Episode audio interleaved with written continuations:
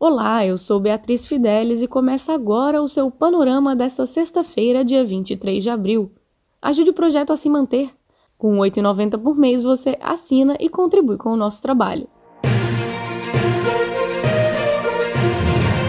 Plenário do Supremo Tribunal Federal confirmou a decisão da segunda turma da Corte que declarou a parcialidade do ex-juiz Sérgio Moro na condução do processo do triplex do Guarujá que levou ao ex-presidente Luiz Inácio Lula da Silva à prisão. A Folha lembra que Lula permaneceu preso por 580 dias. O caso agora precisará ser retomado da estaca zero pelos investigadores. As provas já colhidas serão anuladas e não poderão ser utilizadas em um eventual novo julgamento. O plenário do Supremo também decidiu nesta quinta-feira confirmar o envio à Justiça Federal do Distrito Federal de quatro ações penais que investigam o ex-presidente. O Estadão destaca que o Tribunal de Brasília é considerado lento, suscetível a questões políticas e de perfil mais inclinado a absorver réus. Na abertura da cúpula do clima promovida pelo norte-americano Joe Biden, o presidente Jair Bolsonaro disse que o Brasil se compromete a zerar até 2030 o desmatamento ilegal, reduzir as emissões e buscar neutralidade climática até 2050 a medida consiste em o país não emitir mais gases na atmosfera do que é capaz de absorver. Para os especialistas ouvidos pelo G1, o discurso não trouxe nada de novo e mantém a imagem desgastada do país frente às outras nações. A Folha aponta que a fala de Bolsonaro não condiz com as ações do governo. O presidente se referiu, por exemplo, a um compromisso de eliminar o desmatamento ilegal até 2030 Entretanto, a derrubada da floresta amazônica cresceu cerca de 9,5% de agosto de 2019 a julho de 2020. Já as outras nações declararam novas metas mais ousadas em relação à emissão de gases de efeito estufa. O presidente Joe Biden abriu o encontro e afirmou que os Estados Unidos, responsáveis por 15% das emissões globais, têm um plano para cortar em 50% as emissões até 2030. A China afirmou que vai acabar com a geração de energia por carvão mineral, uma das principais fontes do país, também até 2030 o bloco de países europeus lançou um plano econômico verde que pretende reduzir as emissões em 55% também até 2030.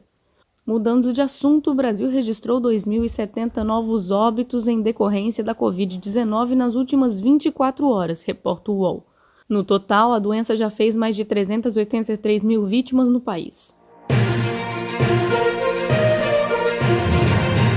Pelo Brasil, a vacinação contra a Covid-19 de pessoas com comorbidades já teve início ou está prevista para os próximos dias em alguns estados e municípios. No Rio de Janeiro, as imunizações começam na segunda-feira e serão exigidos documentos como atestado médico, sinaliza o Globo.